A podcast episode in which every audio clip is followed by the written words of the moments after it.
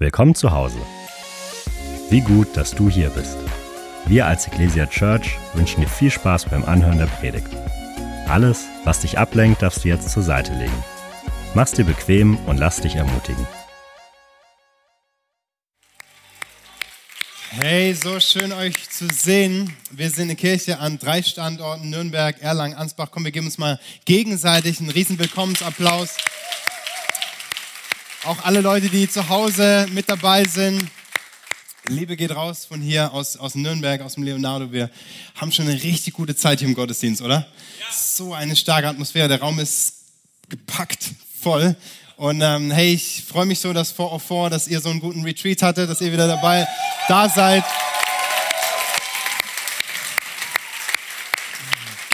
Gefühlt die Hälfte vom Saal ist, sind vor vor Leute. Hey, Preis, Preis sei dem Herrn, oder? Für so, ähm, für so junge Leute. Und auch, auch die, die Schulsegnung hier, das war, es war alles voll. Also sicherlich auch in Erlangen, Ansbach. Ähm, wir sind so dankbar über jedes Kind, ja, jeden Teenie, jeden Jugendlichen. Ähm, einfach, hey, die, die Generation, die nach uns kommt, das ist so wertvoll. Und wir, äh, wir möchten, dass jeder von euch einen Platz hat in unserer Kirche. Von klein auf bis groß, bis ins Seniorenalter hinein, die Eltern, die Families. Hey, ihr seid wichtig und es ist echt ein Herz, dass ihr einen Platz hier habt und dass ihr, dass, dass, dass, ja, dass jede Person hier ein Zuhause findet. Und ähm, hey, wir, ich möchte so nochmal kurz uns mitnehmen. Wir sind in dieser Predigtserie Fundamente. Fundamente. Und wir haben letzte Woche äh, von unserem Pastor Konzi so den Einstieg gehört über das Thema Buße, wie Buße uns verändert. Und ich möchte mit uns nochmal diesen Bibelvers lesen aus Hebräer, der steht über der ganzen Predigtserie. Lass mal gemeinsam lesen, ihr könnt es mitlesen, könnt auch gerne Bibeln rausholen, Handys. Äh, Hebräer 6, Vers 1 bis 2. Darum wollen wir beiseite lassen, was man zuerst von Christus verkünden muss und uns dem Vollkommeneren zuwenden. Wir wollen nicht noch einmal den Grund legen mit der Abkehr von toten Werken und dem Glauben an Gott, mit der Lehre über die Taufen und die Handauflegung, über die Auferstehung der Toten und das ewige Gericht. Nun, der Schreiber sagt ganz klar, an dieser Stelle, in dieser konkreten Situation für die Empfänger des Briefes, hey, wir wollen nicht nochmal die Basics predigen. Ja, offensichtlich ist es schon oft genug passiert und es ist dran, was Neues zu predigen, was Neues zu lernen. Und wir sagen als Ekkleser, doch genau das wollen wir zur aktuellen Zeit und in der Season, wo wir gerade sind, merken wir, haben es von Gott aufs Herz gelegt bekommen, genau das wollen wir. Wir wollen nochmal einen Grund legen mit den Fundamenten. Warum? Hey, weil es für jeden von uns wichtig ist, immer wieder zu den Basics zurückzukommen, immer wieder zum ABC des Glaubens zurück, zurückzukommen, egal wie lange du schon mit Jesus unterwegs bist, oder? Ob du seit ein paar Wochen gläubig bist und mit Jesus gehst oder seit ja, Jahrzehnten schon, hey, es ist hilfreich für uns immer wieder zum Kern zurückzukommen und zu schauen, hey, worauf kommt es eigentlich an? Gerade heutzutage, ja, wo oft gerüttelt wird an unserem Glaubensfundament von verschiedenen Seiten. Es wird geschüttelt, es wird gerüttelt, es gibt so viele Meinungen, Strömungen, Ansichten und ähm, Lehren und insgesamt haben wir uns diese sechs Themen vorgenommen aus dem Hebräer, aus dieser Bibelstelle, Hebräer 6, Vers 1 bis 2. Es sind sechs Themen, wir haben sechs Sonntage, sechs Predigten und heute ist Thema 2 Glaube an Gott. Alle sagen mal Glaube. Glaube. Auch in Erlangen-Ansbach, Glaube. Und vielleicht wurdest du schon mal gefragt im, im Gespräch mit Leuten, hey, was glaubst du eigentlich? Hey, was glaubst du? Was, was glaubst du eigentlich oder woran glaubst du eigentlich? Und du hast dir du hast, hast gemerkt, ist gar nicht so leicht, den christlichen Glauben in wenigen Worten verständlich rüberzubringen, oder? Ist gar nicht so einfach. Wie kann ich das so transportieren und kommunizieren, dass es auch verständlich ist und, und auch auf den Punkt gebracht ist, ohne jetzt gleich einen, ähm, ganzen Aufsatz drüber zu reden? Und wir wollen uns zwei Fragen anschauen, zwei elementare Fragen. Die erste Frage ist, was ist Glaube überhaupt? Ja, was ist Glaube? Was ist das Wesen des Glaubens und was ist Glaube nicht? Die zweite Frage ist, was glauben wir eigentlich? Was ist der Inhalt unseres Glaubens? Woran glauben wir? An wen? Wem glauben wir überhaupt? Was glauben wir? Die beiden Fragen werden uns beschäftigen. Und ich möchte mal einsteigen mit einer Story aus dem Hause Knirim, aus unserer Familie, über unsere Kinder. Wir haben drei Kinder. Danke, Jesus. Wunderbar. Echt. Ähm, die Mila, die wird jetzt acht. Die kommt jetzt in die zweite Klasse am Dienstag. Der Samu ist viereinhalb. Äh, der Elias ist eins. Und die beiden größeren, Mila und Samu, die waren neulich das erste Mal so richtig in der Kletterhalle. Ja, weiß nicht, wer von euch schon klettern war, aber so richtig hoch, man sieht's hier, Ja, wir sind unglaublich stolz auf die beiden, Sam und Mila.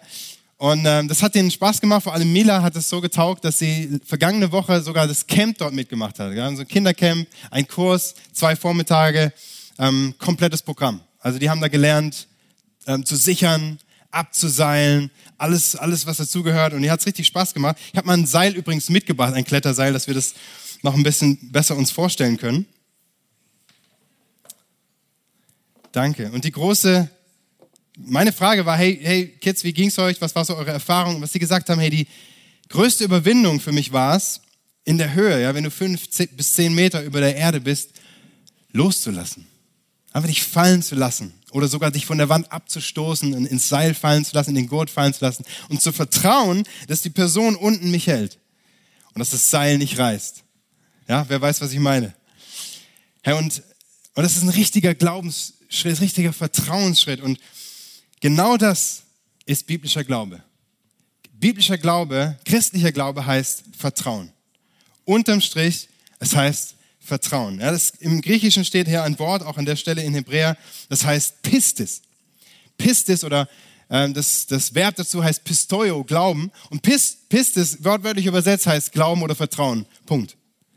Glauben oder Vertrauen. Du kannst es austauschen, ein austauschbarer Begriff. Ich vertraue darauf, dass Gott mich hält in meinem Leben. Vertraue darauf, dass er mich festhält, ja, ich kann mich an ihm festhalten wie an so einem Seil. Er lässt mich nicht fallen. Er gibt meinem Leben Halt und Sicherheit, meinem Leben Sinn und Erfüllung und Hoffnung und Zuversicht. Ich vertraue auch darauf, dass Gott zuverlässig und treu ist. Dass er zu seinen Verheißungen steht, dass seine, dass seine Worte in Erfüllung gehen. Ja? Auch das steckt in dem Wort Pistis, Pistis drin. Ich ergreife im Glauben. Ich ergreife die Verheißung Gottes. Ich ergreife das, was er mir zusagt für mein Leben und auch für das Leben in der Ewigkeit. Und ich halte daran fest. Es ist zuverlässig, es ist vertrauenswürdig. Biblischer Glaube ist von daher nicht einfach nur ein Fürwahrhalten und ein gedankliches Erfassen von irgendwelchen abstrakten Wahrheiten, von irgendwelchen Glaubensinhalten, sondern es ist immer an eine Person geknüpft. Es ist immer die Frage, wem vertraust du und immer an eine Person geknüpft, nämlich den lebendigen Gott, der sich durch Jesus offenbart hat. Es ist immer, deswegen ist Glaube ein Beziehungswort. Der Galater 2, Vers 20 schreibt Paulus, nicht mehr ich lebe, sondern Christus lebt in mir. Mein vergängliches Leben auf dieser Erde lebe ich im Glauben an Jesus Christus, der mich geliebt und sein Leben für mich hingegeben hat. Hey, und das ist, Paulus spricht hier von einer Beziehung. Glaube ist ein Beziehungswort. Es heißt Vertrauen. Vielleicht kannst du mal sagen, Vertrauen. Vertrauen, Vertrauen, Vertrauen. Und ähm, es ist immer an eine Beziehung, an eine Gemeinschaft mit Jesus geknüpft. Was gibt's noch zu sagen über Glauben? Der Hebräerbrief drückt es an späterer Stelle so aus, Hebräer 11, Vers 1, eine zentrale Stelle, wenn wir über Glauben sprechen. Es ist aber der Glaube ein zuversichtliches Vertrauen auf das, was man hofft. Jetzt kommt was Neues, ein festes Überzeugtsein von Dingen, die man mit Augen nicht sieht. Ein Überzeugtsein, tief in mir drin. Was ist also Glaube nicht? Ich habe mal ein paar Schlagworte mitgebracht. Danke. Was, was Glaube nicht ist. Glaube ist daher kein Wunschdenken. Ja, so nach dem Motto, ich wünschte, mein Leben würde irgendwann mal, meine Zukunft irgendwann mal gut werden. Vielleicht, vielleicht auch nicht, aber es wäre schön. Nein, Glaube, ja, kein Wunschdenken. Glaube ist eine feste innere Überzeugung, ist eine Sicherheit, ist eine tiefe Zuversicht steht hier, eine Hoffnung, die in mir drin ist. Glaube ist auch kein Gefühl. Ja, so Gefühle kommen und gehen. Heute hier, morgen weg. Glaube es, glaube es alles andere als ein Gefühl. Es ist ein, es ist etwas Dauerhaftes. Es ist eine bewusste Entscheidung, ein, ein, ein, ein, ein Vertrauensschritt, den ich gehe. Ich entscheide mich, mit Gott zu gehen, an ihm festzuhalten. Auch wenn es mir schlecht geht, halte ich daran fest. Nicht so wie Gefühle. Glaube ist kein Schicksal. Glaube ist kein Schicksal, so Karma. Ja, der eine hat Glauben, der andere halt nicht, ist halt unterschiedlich verteilt. Ja, manche Leute denken, ähm, das musste ja so kommen, ja, dass, dass, dass du glaubst, ja, ja, weil der ist, der, der hat, der ist, der, der tickt einfach so. Das ist einfach ein Glaubensmensch. Ich bin eher so der rationale Typ, ich hab's nicht so mit dem Glauben. Vielleicht hast du sowas schon mal gehört. Ich sag, ich, würd, ich wollte schon sagen, das ist Bullshit. Es ist absolut Käse, weil ähm, wenn wir, wenn wir uns das mal vor Augen führen, jeder von uns glaubt irgendwem und an irgendwas. Wir glauben alle Dinge und setzen Dinge voraus und, und verlassen uns auf Aussagen von anderen. Allein schon, wenn wir die Medien anmachen. Wir glauben das, was da kommt oder, oder in der Zeitung steht. Wir glauben den Journalisten, der Berichterstattung. Wir, ähm, viele glauben der Wissenschaft. Wir glauben, ja, das, was die Experten da rausfinden, auch empirisch, dass es wahr ist, dass es Fakten sind. Hey, ganz viele Menschen glauben, dass die Welt durch Zufall entstanden ist. Die glauben an eine Urknalltheorie und an eine Evolutionstheorie. Es ist eine Riesentheorie, es ist ein Riesenglauben, den Menschen haben. Wir verlassen uns immer auf Aussagen anderer. Ganz, ganz selbstverständlich. Es gehört dazu zu unserem Leben. Keiner kann sagen, er hätte keinen Glauben. Glaube ist auch keine Kontrolle. Glaube ist, ist, ist, ist das Gegenteil von Kontrolle. Wir wissen, das Gegenteil von Kontrolle ist Vertrauen. Und wenn ich vertraue, heißt es, ich, ich gebe Kontrolle ab. Ganz bewusst, ich lass, ich lass los, ich lass mein Leben fallen in die Hand Gottes und ich überlasse ihm das Steuerrad und das Ruder meines Lebens. Er hat's im Griff, nicht ich. Glaube ist auch kein Automatismus. Ja, so nach dem Motto, ich muss nur genug glauben und dann wird's auch passieren. Nein, weil es ist immer abhängig von Gott. Gott ist kein Wunschautomat. Es, er ist souverän, auch in dem, was er tut. Wir können, wir können Gott bitten, das ist auch gut, wenn wir bitten, aber wir müssen ihm die Ergebnisse überlassen. Ich glaube, ist kein Automatismus. Und das letzte in meiner Liste, man könnte sicherlich noch viel mehr sagen, ist, Glaube ist keine Leistung. Glaube ist keine, keine Tat, keine, nicht, nicht etwas, was du dir verdienst. Epheser 2, Vers 8 steht, denn aus Gnade seid ihr gerettet durch Glauben. Dazu habt ihr selbst nichts getan, es ist Gottes Geschenk. Hey, wir können uns unsere Rettung nicht verdienen, wir können uns den Himmel, die Ewigkeit nicht verdienen, es ist ein Geschenk, aber auch der Glaube selbst ist ein Geschenk Gottes an uns. Der Glaube selbst ist, ist nichts, was wir erarbeiten können. Deswegen ist es keine Leistung. Und das befreit mich, oder? Es befreit mich, weil ich wissen darf, ich muss mir nichts verdienen, ich muss mir nichts erkämpfen. Egal was ich tue, Gott hat bereits schon alles getan. Er hat es schon geleistet. Am Kreuz hat er mir Glauben geschenkt und Leben geschenkt. Es ist vollbracht. Es ist großartig. Und man könnte die Liste weiterführen, was Glaube nicht ist. Wir könnten auch noch viel mehr über Glauben sprechen, Predigten füllen, aber ich glaube, das Wesentliche ist klar geworden. Was ist Glaube? Glaube ist Vertrauen. Glaube ist Vertrauen. Biblischer Glaube ist Vertrauen in Gott. Die zweite Frage ist, was glauben wir? Was ist eigentlich der Inhalt unseres Glaubens? An wen? Ja, ein bisschen haben wir schon darüber gesprochen, ein bisschen habe ich was schon beantwortet. Ich möchte noch mal einen Schritt zurückgehen. Manchmal wird gesagt, hey, am Ende glauben wir doch alle dasselbe, oder? Nur mit verschiedenen Begriffen. Am Ende glauben doch alle das Gleiche. Ja, alle Wege führen nach Rom, alle Wege führen zu Gott. Alle Religionen, die führen alle zum selben Ziel. Es ist völlig egal, was du glaubst, Hauptsache du hast einen Glauben. Schon mal gehört? Hauptsache du glaubst irgendwas. Und ich möchte es nochmal so an dem Seil hier zeigen. Ja, ich kann noch so einen großen Glauben haben, wenn da kein Seil ist. Wenn ich mir das nur fest genug einrede und einbilde, dann wird es mich nicht halten, ich werde fallen. Oder wenn das Seil nicht stabil genug ist, es wird mich nicht halten, es wird reißen, da bringt mein Glaube nichts. Ich war mal als Kind äh, einen Geheimgang erforschen mit Freunden. Wir hatten in dem Ort, wo ich aufgewachsen bin, gibt es ein Schloss und ein bisschen abseits gibt es einen Geheimgang. Das wissen, glaube ich, nur die Ortsansässigen, wo der Eingang dazu ist. Und ähm, irgendwann wurde der zugemauert, aber irgendwer hat da was rausgebrochen, so Kinder konnten durchschlüpfen.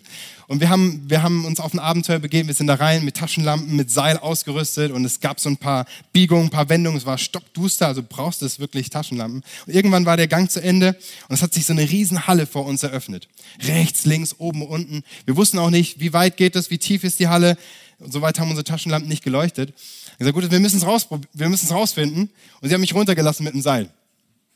Und wir waren ja ausgerüstet. Ne? Es war nicht tief, vielleicht zwei, maximal drei Meter, aber für uns Kinder natürlich absolutes Abenteuer. Und unten habe ich mich dann äh, äh zurechtgefunden, habe die Wände abgetastet, guckt, wo geht's weiter? Und es, und es war tatsächlich Endstation. Also es ging nicht weiter. Also bin ich zurück, habe gesagt, okay Leute, zieht mich wieder hoch. Habe mich hochgezogen. Kurz bevor ich oben angekommen bin, ist das Seil gerissen. Und ich bin runtergefallen. Ja, ich habe ich hab mich, glaube ich, nicht verletzt, hat sicherlich ein bisschen wehgetan, aber ähm, aber es war Panik bei uns. Es war Panik in der Gruppe. Ja, es waren Jungs dabei, Mädels dabei. Die Mädels haben geheult. Unsere Mütter wussten nicht Bescheid. Die hätten es niemals erlaubt. Ja, ähm, Und ich weiß nicht wie, irgendwie, irgendwie bin ich wieder rausgekommen. Ja, ohne dass wir die Feuerwehr oder irgendwie fremde Hilfe holen mussten. Irgendwie, Gott sei Dank, bin ich rausgekommen.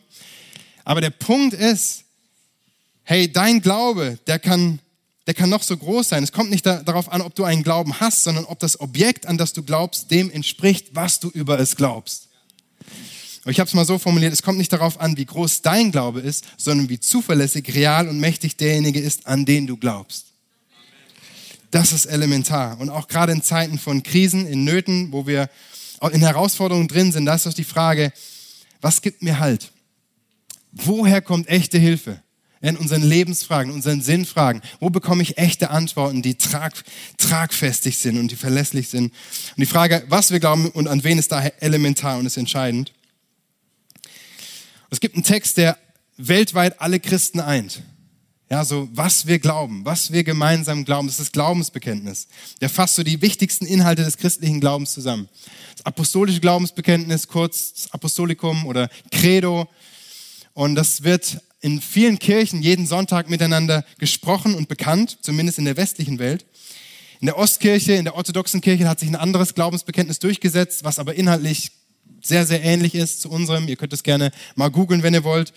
Das Nicänum Constantinopolitanum, so heißt es. Und es gibt noch ein drittes, aber schaut euch das selber an.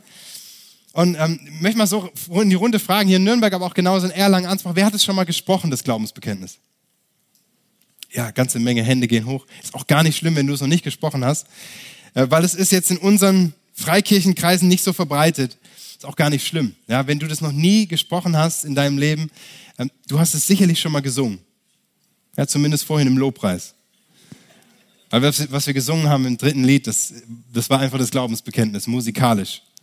Wunderschönes Lied, das heißt, man nennt es auch The Creed. Ähm, das Credo, lateinisch heißt, ich glaube. Ich glaube. Die meisten Gemeinden und auch Gemeindeverbände haben ein Glaubensbekenntnis.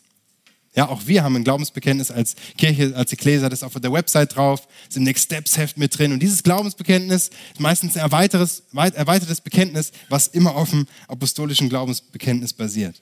Das ist immer die Grundlage davon. Und gerade in diesem Jahr ist mir das wieder total ans Herz gewachsen. Ich habe gemerkt, was für ein Schatz das Bekenntnis ist. Ich habe mit meiner Tochter Mila das gelernt. Ich habe sie beigebracht. Sie kann das auswendig. Manchmal beten wir es abends zusammen. Und wir sind Zeile für Zeile durchgegangen und haben uns das angeguckt. Was steckt da eigentlich drin? Machen wir jetzt hier nicht im Gottesdienst, das wird den Rahmen sprengen. Aber wir schauen uns ein paar Dinge an. Ich möchte vorher noch ein paar Vorbemerkungen machen. Vielleicht kannst du mit solchen vorgegebenen Texten gar nichts anfangen. Ja, du sagst, ich bin, ne, ich, ich spreche, ich bete frei, ich kann damit nichts anfangen, bin in Freikirche groß geworden, geprägt, kein Problem. Aber dieser Text, den wir hier haben, der ist wirklich, der ist pures Gold. Das ist ein Schatz, der, ähm, weil der, der basiert zu 100 Prozent auf der Bibel und fasst die wesentlichen Aussagen über Gott zusammen. Er ist so circa 400 nach Christus entstanden, also ist schon wirklich alt, wirklich alt, er 400 nach Christus entstanden und hat einen Entwicklungsprozess von mehreren hundert Jahren hinter sich, schon damals. In der ersten Generation der Christen nach Jesus, da wurden schon Bekenntnisse formuliert, auf Grundlage der Bibel, gewisse Bekenntnisse und es gab verschiedene Varianten und Vorstufen auch zum Glaubensbekenntnis, so wie, wie, wie wir es heute kennen. Und die Kirchenväter und führenden Köpfe, die Pastoren, die Schlüsselleiter der damaligen Zeit, die haben sich richtig Mühe gemacht und Arbeit reingesteckt. Wie gesagt, über Jahrzehnte, Jahrhunderte, um diesen Text zu entwerfen, um das so richtig auf den Punkt zu bringen. Und, ähm, und es hatte zwei Ziele. Glaubensbekenntnisse hatten zwei Ziele. Das erste Ziel war Einheit der Kirche. Einheit der Kirche. Wir müssen uns vorstellen, das Christentum ist damals, hat sich rasant ausgebreitet. Ja? Exponentielles Wachstum, überall auf der Welt, überall gab es plötzlich Christen, Kirchen sind entstanden. Und je nach Region, wo du warst und je nach Kontinent war, gab es unterschiedliche Schattierungen, unterschiedliche theologische Schwerpunkte. Und die Frage war, hey, was eint uns eigentlich? Was ist unser gemeinsamer Nenner, unsere gemeinsame Basis? Was ist eine einheitliche Glaubenslehre? Das war das erste Ziel, die Einheit. Das zweite Ziel war Abgrenzung von Irrlehren. Abgrenzung von Irrlehren, weil damals gab es auch schon, so wie heute, richtig viele Irrlehren, verschiedene Meinungen und Theorien. Es gab Philosophien, die in die Christenheit reingekommen sind, die Gnosis zum Beispiel, die überhaupt nicht auf Beziehung ausgerichtet war, sondern einfach auf Erkenntnis, auf, auf Wissen. Und ich, wenn ich so reinschaue in die heutige Gesellschaft, ist es genauso relevant wie damals. Ja, weil ähm, allein schon zum Thema Einheit. Es gibt so viele verschiedene Kirchen, Verbände, Glaubensgemeinschaften, Konfessionen, Denominationen, Strömungen, immer wieder neue. Und jeder hat ihre Geschichte, jeder hat ihre Schwerpunkte. Und die Frage ist, was eint die eigentlich alle? Was ist so, was ist so das Gemeinsame unter uns? Was, was ist der Konsens und die Mitte? Was macht eigentlich einen Christen aus? Was macht ein Christ eigentlich aus? Und wir Christen sind ja bekanntlich gut darin, uns über Glaubensthemen die Köpfe einzuschlagen. Ich auch, ja. Aber wir sind gut darin, gegenseitig zu diskutieren über die Unterschiede und, ähm, und oftmals sind es einfach nur Randthemen. Oftmals sind es belanglose Dinge, die sind nicht heilsrelevant. Ja, wir, ähm, und, und ich bringe gleich ein paar Beispiele, aber ich, ich sehe das wie, ähm, wie wenn ein Stein ins Wasser fällt, dann gibt es Kreise. Ich habe ein Bild, ein Foto mitgemacht. Wenn ein Stein ins Wasser fällt, dann entstehen Wellenbewegungen. Es, es, es, es, es verbreitet sich nach außen diese konzentrischen Kreise. Und äh, am Rand flachen die Wellen ab. Am Rand, da, gibt, da sind die Ränder offen, aber in der Mitte der Kern, der ist klar. Genauso ist es bei uns im christlichen Glauben. Hey, wir haben einen festen Kern, aber wir haben offene Ränder. Wir haben einen festen Kern, wir haben offene Ränder. Es gibt ein Zentrum und es gibt Randthemen. Und Randthemen sind so Dinge wie die Endzeit. Wie genau läuft es eigentlich ab in der Endzeit? Wann kommt die Entrückung? Ja, wann, wie genau, äh, an welchem Zeitpunkt ist oder, oder auch so ganz praktisch ethische Fragen. Hey, wie ist es eigentlich mit Alkohol trinken, mit Tanzen? Darf man das tun als Christ? Äh, gute Frage, ist aber ein Randthema. Ja, auch so während Corona war die Riesenfrage, hey, darf ich, sollte ich, muss ich mich impfen lassen? Auch eine gute Frage, aber da sagt die Bibel nicht viel dazu. Hey, mein Papa hat gesagt, es gibt Konstante und es gibt Variable in der Bibel. Und über manche Themen, da sagt die Bibel gar nichts oder nur sehr, sehr wenig. Und von daher sagt, ähm, sollten wir aufpassen, dass wir uns nicht verrennen in Nebensächlichkeiten. Der Kirchenvater Augustinus hat mal gesagt, das ist eine super Orientierung, im Wesentlichen Einheit, im zweifelhaften Freiheit, in allem Liebe. Ja, das ist gut. Das ist gut, ne? Ich sag's nochmal. Im Wesentlichen Einheit, im Kern, da sollten wir uns einig sein. Im Zweifelhaften, in den Randthemen, da dürfen wir uns ruhig Freiheit lassen. Ist okay, wenn wir da unterschiedlicher Meinung sind. Aber die Liebe soll über allem regieren. So ein weiser Rat. Und das Glaubensbekenntnis eint uns. Es macht aus einer Gemeinschaft von Menschen eine Familie. Es macht aus Männern und Frauen, Brüdern und Schwestern. Ich kann die Nebensächlichkeiten beiseite lassen. Und das ist auch hilfreich für unser Miteinander in den Kleingruppen. Ja, auch in den Kleingruppen wird manchmal hitzig diskutiert und das ist auch okay. Es darf auch mal sein. Wichtig ist, dass wir uns nicht trennen lassen durch die Nebensächlichkeiten, sondern immer wieder zur Basis zurückkehren und sagen, hey, was ist eigentlich der gemeinsame Nenner von uns?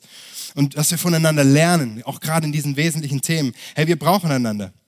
Wir brauchen, deswegen haben wir Kleingruppen. Du brauchst eine Kleingruppe. Ich hoffe, dass du dir Gedanken machst, gerade jetzt in der Zeit, wo wir, bevor wir die Kleingruppen starten, in zwei Wochen geht's los mit dem Semester, dass du Gott fragst, auch in Erlangen, Ansbach, hey Gott, mit wem soll ich mein Leben und meinen Glauben teilen? Wen soll ich reinsprechen lassen in mein Leben? Mit wem soll ich lernen? Mit wem soll ich unterwegs sein? Bist du dabei? Du brauchst unbedingt eine Kleingruppe Menschen um dich herum. Hey, das Glaubensbekenntnis hilft mir, das Wesentliche nicht aus dem Blick zu verlieren. Unsere Fundamente, das sind wirklich die Fundamente des Glaubens. Das ist eine Hilfestellung, auch die Bibel richtig zu interpretieren. Das ist wie ein Framing. Damit ich den Wald vor lauter Bäumen nicht aus den Augen verliere. Und es fokussiert sich auf den Kern und steckt den Rahmen für unseren Glauben ab. Es haut so richtige Pflöcke rein, so richtig, das sind Säulen. Ja, das ist der Rahmen, in dem wir uns bewegen. Und wir schauen uns das jetzt mal gemeinsam an, uns gemeinsam sprechen, das Glaubensbekenntnis. Ja, auch wenn du es noch nie gesprochen hast, bist herzlich eingeladen, mitzusprechen. Auch in Erlangen, Ansbach, lass uns mal laut reden, auch zu Hause. Ich glaube an Gott, den Vater, den Allmächtigen, den Schöpfer des Himmels und der Erde. Okay, wir machen mal Stopp hier, gleich geht's weiter. Kurze Pause. Hier ist über Gott als Vater gesprochen der Vater. Und der Vater, das ist für viele Menschen heutzutage, aber damals auch absolute Offenbarung. Eine völlig krasse Neuigkeit. Eine, wirklich, das ist, das ist revolutionär. Weil ganz viele Menschen damals, aber auch heute, haben ein Gottesbild, das konträr ist zum Vater. Ja, viele, viele Religionen haben einen entfernten, distanzierten Gott. Ich muss ihn besänftigen. Das ist ein unberechenbarer, teilweise sogar grausamer Gott. Und der Vater, das, das Bild, was uns hier vermittelt wird von Jesus, ist so ein positives Bild. So, das Zentrum, die zentrale Aussage über Gott ist, dass er unser Vater ist, der uns Identität und ein Zuhause gibt. Hey, gerade in Zeiten wie heute, Gott spricht dir Identität zu. Er hat dich geschaffen, wunderbar gemacht, du bist gut, so wie du bist. Und alles, was jetzt noch kommt im Glaubensbekenntnis, ist einfach nur die Ausführung seines Plans, dass wir zurück nach Hause kommen zu ihm. Ja, wir könnten hier schon Schluss machen, aber der, der Rest ist auch wichtig, aber es ist die Ausführung, dass wir zu ihm kommen. Wir lesen weiter. Und an Jesus Christus, seinen eingeborenen Sohn, unseren Herrn, empfangen durch den Heiligen Geist, geboren von der Jungfrau Maria, gelitten unter Pontius Pilatus, gekreuzigt, gestorben und begraben, hinabgestiegen in das Reich des Todes, am dritten Tage auferstanden von den Toten, aufgefahren in den Himmel. Er sitzt zu Rechten Gottes des Vaters, des allmächtigen Vaters. Von dort wird er kommen, zu richten die Lebenden und die Toten. Wir machen nochmal Stopp an der Stelle. Wir sehen, jetzt wird über den Sohn geredet, über Jesus, der längste Abschnitt im Glaubensbekenntnis mit Abstand. Und es ist so wichtig auch, dass wir sehen, was hier gesagt wird. Ich möchte es kurz zusammenfassen. Zum einen, ähm, dass Jesus 100% Gott ist und zum anderen, dass er 100% Mensch ist. Das steckt da in den ersten Worten schon drin. Jesus, er ist Sohn des eingeborenen Gottes, er gehört zu Gott, er wurde auf übernatürliche, menschlich unmögliche Weise geschaffen, durch den Heiligen Geist und durch eine Jungfrau. Krass. Und auf der anderen Seite, er ist absolut Mensch, weil er wurde von einer von einem Mensch geboren und von einem Mensch getötet. Deswegen stehen die beiden Namen auch mit im Glaubensbekenntnis drin. Damals wie heute fallen viele Menschen von der einen oder anderen Seite runter. Entweder sie betonen die Göttlichkeit Jesu zu sehr oder die Menschlichkeit zu sehr. Ganz viele haben ein Problem mit der Göttlichkeit Jesu. Viele sagen, Mensch, ja, guter Lehrer, weiser, weiser, weiser Mensch, vielleicht sogar Prophet, aber Gott, nee. Ja, auch christliche Sekten, die Zeugen Jehovas haben, glauben nicht, dass Jesus wahrer Gott war und ist. Und da entscheidet sich viel daran. Und dann kommt jetzt das Zentrum unseres Glaubens im Glaubensbekenntnis, das Kreuz und die Auferstehung. Ja, Jesus Christus gestorben, begraben und am dritten Tage auferstanden. Hey, und das ist, ich würde sagen, das ist der Kern vom Kern. Das ist das Zentrum auch unseres Glaubens. Es ist der Höhepunkt der Offenbarung Gottes an uns. Die Mitte der Schrift, der Kern vom Kern. Jesus Christus gestorben und auferstanden. Das ist da, wo der Stein ins Wasser fällt. Und dann steht weiter noch was über Endzeit, über die Auferstehung der Toten. Da reden wir an anderer Stelle in der Predigtserie ausführlicher drüber. Wir kommen jetzt zum letzten Abschnitt und lesen gemeinsam. Ich glaube an den Heiligen Geist, die heilige christliche Kirche, Gemeinschaft der Heiligen, Vergebung der Sünden, Auferstehung der Toten und das ewige Leben. Amen. Amen. Nun, der letzte Abschnitt ist dem Heiligen Geist gewidmet. Die dritte Person der Trinität, oftmals die vergessene Person von Gott. Ja, bei ganz vielen Christen äh, reden nicht so viel über den Heiligen Geist. Hey, für uns, es, ja, ohne den Heiligen Geist macht alles andere keinen Sinn. Alles, was vorher steht im Glaubensbekenntnis, macht überhaupt keinen Sinn, weil in 2. Korinther 3, Vers 6 steht, der Buchstabe tötet, der Geist aber macht lebendig. Ey, du kannst noch so viel wissen und das Glaubensbekenntnis sogar auswendig wissen, jeden Tag fünfmal beten. Wenn du es nicht glaubst, macht es überhaupt keinen Unterschied. Wenn der Heilige Geist nicht lebendig macht in dir, macht, bringt es überhaupt nichts, verändert dein Leben nicht. Der Heilige Geist macht uns zu neuen Menschen. Er bewirkt die Wiedergeburt. Er er macht es überhaupt möglich, dass wir die Vergebung unserer Sünden erfahren können. Deswegen steht es auch mit hier drin in dem Abschnitt. Ja, ähm, er hat die Kirche entstehen lassen, entfacht. Der Pfingsten ist die Geburtsstunde der Kirche. Damals, da, da ging es los. Ohne den Heiligen Geist wären wir nicht hier. Der Heilige Geist gibt uns die Kraft, Jesus nachzufolgen, zu bezeugen, auch durch Zeichen und Wunder. Und da sind wir Pfingstler zu Hause. Ja, und deswegen ist es so wichtig. Das Glaubensbekenntnis, wenn wir uns das vor Augen halten, es ist dreiteilig. Es besteht aus drei Teilen. Vater, Sohn, Heiliger Geist, ein Bekenntnis über den dreieinigen Gott. Und allein das schon, die Trinität ist ja unvorstellbar. Dass Gott drei Personen ist und gleichzeitig doch eins. Wer, wer, wer, wer würde sich sowas ausdenken? Hey, das ist so überzeugend, das ist so ein Mysterium, es ist so eine Challenge für unser Brain, das muss von Gott kommen. Gott hat es Menschen geoffenbart. Wir lesen ähm, in 2 Timotheus 3, Vers 16, alle Schrift ist von Gott eingegeben. Was wir lesen in Gottes Wort, haben sich nicht Menschen ausgedacht, sondern Gott hat sich offenbart und wir erfahren ihn durch persönliche Offenbarung. Das Christentum ist eine Offenbarungsreligion. Und das Glaubensbekenntnis packt es wunderbar zusammen. Wenn ich die Aussagen innerlich bejahen kann, die wir gerade gesprochen haben, dann ist es eine Riesenhilfe für mich und für meinen Glauben. Ja, Im Beten und Aussprechen dieser Texte werde ich nämlich geformt. Mein Denken, mein Glauben wird geprägt, wird geformt, so wie die Proklamation die wir momentan morgens immer sprechen, bei den ein, zwei Tagen des Gebets. Wir sprechen Proklamationen sind nichts anderes als Bekenntnisse. Sie machen was mit uns, auch wenn ich gerade nicht ein Feuerwerk der Gefühle in mir habe. Es macht was. Auch wenn mich die Aussagen herausfordern, vielleicht das ein oder andere, du sagst, hey, da, da kann ich gar nicht mitgehen. Hey, indem du das trotzdem tust und im Glauben auch aussprichst, erkennst du an, dass du nicht die oberste Instanz bist, die alles formt und macht. Der Mensch ist nicht das höchste Wesen, sondern es gibt eine Instanz, die alles formt, die uns verändert. Wir haben ein theozentrisches Weltbild. Gott verändert uns. Er formt und gestaltet und das brauchen wir ganz dringend, auch gerade heutzutage. Ja, wir leben in einer Zeit, die Postmoderne ist geprägt davon, dass sich Menschen abwenden von absoluten Normen und Wahrheitssätzen. Ja, Leute sind regelrecht allergisch dagegen, dass man ihnen sagt, so ist es. Ja, wer will das schon hören? Es ist, nein, du darfst deine eigene Meinung, deine eigene Wahrheit, deinen eigenen Glauben haben. Wahrheit ist relativ heutzutage. Und vielleicht hast du schon mal vom Dekonstruktivismus gehört seit ein paar Jahren so eine Welle auch aus den USA, der Dekonstruktivismus, der, der sagt, hey, das, was du als Kind gelernt hast, von klein auf in der Gemeinde, in der Kirche, das musst du erstmal überprüfen, musst du erstmal hinterfragen und dann musst du es dekonstruieren, auseinanderbauen. Und dann musst du deinen eigenen Glauben wieder rekonstruieren, du musst ihn wieder zusammenbauen und zwar so, wie es für dich am besten passt. Ja, das, das ist so, das Kriterium ist, was fühlt sich gut an für dich, was ist authentisch, was kommt aus dir selbst raus. Und was da rauskommt, sind wilde Sachen. Ja, das ist Bibelbastelbogen in Reinform. Bibelbastelbogen in Reinform. Das ist uferlos, ohne Rahmen, völlig verrückt. Und ähm, das ist wie, das ist auch gefährlich. Das ist wie, als würde ich das Seil nehmen und das Seil ist aus verschiedenen Farben, verschiedenen Fäden äh, zusammengeknüpft. Ich würde sagen, okay, ein paar Farben, die gefallen mir nicht, die schneide ich einfach durch. Ja, da gibt es so einzelne Fäden, die, die taugen mir nicht, die, die schneide ich durch und du schneidest an deinem Seil, bis, du, bis dein Leben wortwörtlich nur noch am seidenen Faden hängt. Es ist so gefährlich. Immer wieder betont die Bibel die richtige Lehre. 1. Timotheus 4, Vers 16 gibt Paulus seinem, seinem Ziehsohn Timotheus diesen Rat. Hab Acht auf dich selbst und auf die, auf die Lehre. Hab Acht auf dich selbst und auf die Lehre. Denn wenn du dies tust, wirst du sowohl dich selbst retten, als auch die, welche auf dich hören. Hey, du wirst dich retten. Die richtige Lehre, der richtige Glaube ist heilsrelevant. Nicht irrelevant, heilsrelevant.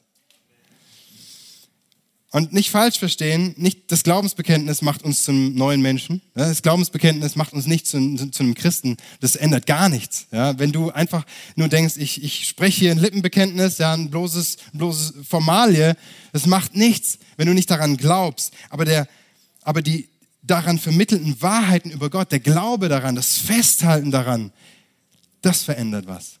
Weil die Lehre führt immer zur Beziehung. Die Lehre führt immer in eine Beziehung zu Gott. Und die Formulierung, die ich spreche, sie sind Träger einer Beziehung, die ich lebe. Gottes Anliegen, sein Herzenswunsch ist immer Beziehung. Ist immer Beziehung. Er möchte immer in Kontakt mit uns kommen, immer in Gemeinschaft mit uns kommen. Und das Schlüsselwort heißt Vertrauen, heißt Glaube. Da kommen wir, da schließt sich der Kreis ja, zu unserer Frage, was ist Glaube? Glaube ist Vertrauen. Und vielleicht bist du hier und du struggles in manchen Stellen mit dem Glauben. Ja, vielleicht sagst du, okay, da gibt es Dinge in meinem Leben, Herausforderungen, die, das, das fällt mir so schwer, darauf zuzusteuern oder, oder darin Glaube zu haben an Gott. Möchte ich möchte dir so Mut machen, dass du, dass du heute festhältst, dass du deinen Glauben auf Gott wirfst. Wirf deinen Glauben nicht weg, sondern wirf ihn auf Gott. Vielleicht bist du da, du sagst, ich, du kennst, ich, ich kenne diese Beziehung mit Gott. Ich war schon mal mit Gott unterwegs, auch in dieser intimen, persönlichen Beziehung. Ich habe ihm vertraut. Aber irgendwas ist passiert. Du wurdest enttäuscht vielleicht, du hast Entscheidungen getroffen, bewusst oder unbewusst, hast dich entfernt von Gott, hast dein eigenes Leben gelebt, hast anderen Dingen Priorität gegeben. Heute möchte ich dich ermutigen, dass du, dass du dein Vertrauen neu auf Gott wirfst. Dass du einen neuen Glaubensschritt gehst und neu dich fallen lässt in seine Hand. Wir sagen immer, Gott ist ein Gott der zweiten Chance. Ich möchte sagen, gib auch du Gott eine zweite Chance. Gott gibt dir eine zweite Chance, er gibt dir eine dritte, vierte, fünfte Chance. Aber gib du auch Gott eine neue Chance in deinem Leben. Lade ihn ein. Vielleicht bist du hier und während wir dieses Glaubensbekenntnis gesprochen haben und du zugehört hast, hast du gemerkt, okay, da gibt es ein paar Dinge, da kannst du gar nicht mitgehen. Ja, die sind, das ist, da stolperst du drüber, das kannst du, kannst du ganz schwer für dich selber annehmen. Es ist okay. Dann möchte ich dich herausfordern, dass du den Heiligen Geist bittest, dir die Dinge zu erklären. Der Heilige Geist ist der beste Lehrer. Ja, er kennt die Geheimnisse Gottes, er erforscht die Geheimnisse Gottes, er lehrt uns in alle Wahrheit rein. Du kannst einfach den Heiligen Geist bitten, ich verstehe es nicht, bitte hilf mir. Ja, bitte schlüssel mir das Wort Gottes auf und diese Wahrheiten, dass ich es annehmen kann im Glauben. Wenn ich ehrlich bin, ich glaube, wir alle könnten mehr Glauben vertragen, oder? Wir alle, auch, auch in Erlangen, Ansbach, hey, wir, keiner von uns würde sagen, hey, das, das reicht so. Das Level, auf dem ich bin, passt. Wir alle könnten mehr Glauben, mehr Vertrauen bekommen. Ein Mann in der Bibel sagte mal zu Jesus, Herr, ich glaube, hilf meinem Unglauben. So ein ehrliches Gebet. Herr, ich glaube, hilf meinem Unglauben. Hey, das dürfen wir beten, auch heute, in den Situationen, wo du drin bist, wo es dir schwerfällt zu glauben, wo du sagst, Herr, da, da brauche ich Vertrauen in dich. Bitte Gott darum. Er schenkt gerne. Wir wollen zusammen beten und danach werden die Leiter auch an den Standorten in Ansbach und Erlangen übernehmen. Herr Jesus, wir danken dir so, dass du dich offenbart hast, dass du Mensch geworden bist, dass du uns den Vater gezeigt hast. Danke Gott, dass wir an einen dreieinigen Gott glauben dürfen, Vater, Sohn, Heiliger Geist, dass du uns begegnet bist, dass du uns Glauben geschenkt hast, dass du uns neu gemacht hast. Danke, dass wir glauben dürfen. Was für ein Geschenk. Danke für das Glaubensbekenntnis und für die Wahrheiten, für die Zusammenfassung des Glaubens. Vater, ich danke dir für jede Person, auch hier im Raum, auch an den anderen Standorten, auch die sagt, hey, ich brauche mehr Glauben in der Situation, wo ich gerade drin bin. Gott, ich bete, dass du uns mehr Glauben schenkst, uns, dein, uns wirklich den Glauben mehrst. Herr, wir empfangen von dir. Hilf uns, loszulassen, Kontrolle abzugeben und einfach auf dich zu schauen. Danke, dass du trägst, auch wenn alles andere fällt um uns herum, wenn alles andere zu zerbrechen droht. Danke, dass du fällst. Du bist unser fester Anker, unser Halt in Not, unsere Sicherheit.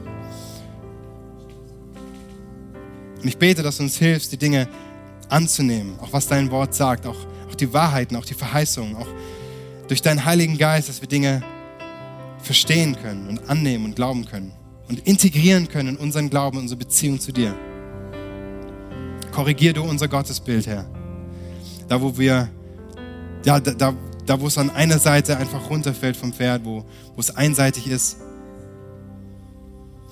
und wir wollen mal die Augen geschlossen halten. Ich möchte eine Einladung aussprechen, auch für alle, die sagen, ey, ich, ich brauche Jesus. Ich brauche diesen Halt in meinem Leben. Ja, wenn du hier bist, vielleicht schon seit ein paar Wochen, vielleicht zum ersten Mal heute, also sagst, ey, ich brauche diesen Halt in meinem Leben. Ich bin noch nie bewusst diesen, diesen Glaubensschritt gegangen, habe mein Leben noch nie Gott anvertraut. Heute ist dein Tag. Heute darfst du Ja sagen zu Jesus, darfst dieses Seil ergreifen. Vielleicht auch zum, zum erneuten Mal, ja, zum wiederholten Mal. Du merkst, du musst wieder diese Entscheidung treffen, einfach dein Leben abgeben. Ja, wenn du hier bist, ich will einfach von hier vorne für dich beten. Du brauchst nicht nach vorne kommen, auch nicht aufzustehen. Aber wo du bist, streck doch mal deine Hand nach oben als Zeichen für Gott. Ich brauche dich. Danke. Hier überall gehen Hände hoch. Danke. Hier ist eine Hand. Hier überall. Du sagst, hey Jesus, ich brauche dich. Komm in mein Leben. Sei der Herr. Danke, danke, danke. Danke, komm, lass uns gemeinsam beten. Hey Jesus, wir danken dir. Ich danke dir so für jede Hand, für jede Person, die sagt, ich brauche dich, Jesus. Du hörst diesen Hilfeschrei, du hörst diesen, diesen, diesen Wunsch auch. Und ich, Jesus, ich danke dir, dass du gestorben bist für uns alle, für jede Person, egal was wir verbrochen haben. Du hast unsere Schuld ans Kreuz genagelt du denkst nicht mehr daran.